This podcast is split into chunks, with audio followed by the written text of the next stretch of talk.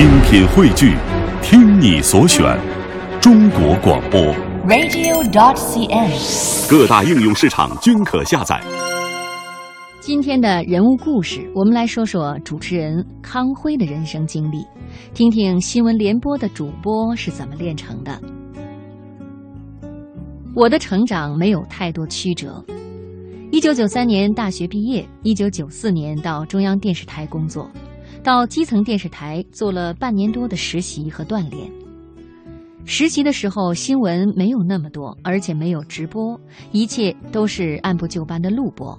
每天工作的节奏都差不多，但是在我正式开始工作两个月的时候，中国电视新闻开始发生非常大的变化，我工作的环境、内容和要求都发生了很大的变化。这种变化对我影响最多的是开始有直播了。还记得第一次新闻联播时的状态，我最紧张的时候，真的听到了自己心跳的声音。当时我完全不知道自己到底该干什么，仅仅是非常机械地坐在那里，经历了狼狈的第一次。从最初紧张的手足无措，到慢慢的知道从哪一步开始，其实这就是一个成长的过程。成长是一个不断认识自己的过程，通过认识自己，才能不断的去认识这个世界。这一点对于我们播音员、主持人可能表现的特别突出。这个职业经常会被一些其实并不属于我们的东西围绕着，也会被并不属于自己的光环笼罩着。越是这样，就越需要认识自己，时刻提醒自己我是谁。周围人都说你好的时候，就要问自己：我真的是大家所说的那样好吗？但是当大家都否认你的时候，你就要想想：我真的是这么不堪吗？能否对自己做正确的判断，在于你内心的认知和力量到底有多大。如果你想做这个工作，就要有心理准备。你可以接触到很多的赞美，也可以接触到很荣耀的东西，但是呢，也会接触到很多攻击你的负面东西。我最开始工作的时候，完全不知道自己到底应该是什么样子。举一个很简单的例子，我今天播了一个新闻，结束之后会有前辈很关切地说：“你今天表现的不好，怎么可以在新闻里笑呢？”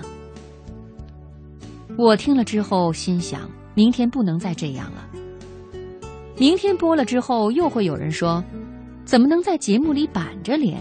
要学会和观众沟通。”好了，明天我又要很盲目的换一个样子。到底什么才是自己呢？要以一个什么样的形象去跟别人沟通？在不断认识自己的过程中，内心会变得慢慢平衡，慢慢知道我应该是一个什么样。我做这个行业是非常偶然的事情，我也一直认为我个性中的很多东西不太适合做这个行业。我始终觉得，拥有这样一些个性和能力的人，更适合作为一个记者或者是新闻从业人员。他性格特别的热烈，特别善于和别人做很良好的沟通，而且他也喜欢发表意见，同时善于让自己的意见成为大家的意见当中一个主导的声音。但是我恰恰不是，我从上学到现在一直是一个比较闷的人。也不是可以迅速跟人有很好沟通的人。如果没有工作，我一天不说话也不会觉得很难过。从我的性格来讲，这些是我从事新闻工作的弱点。那么，怎么来克服这些弱点？怎么让我的个性优势在我所从事的工作中发挥出来呢？虽然我不善于与人迅速沟通，但是我的性格当中有个好处。我会让和我接触的人了解到我是一个比较诚恳、比较真实的人，这是可以和其他人拉近距离、进行良好沟通的一个基础。那我就把这方面放大。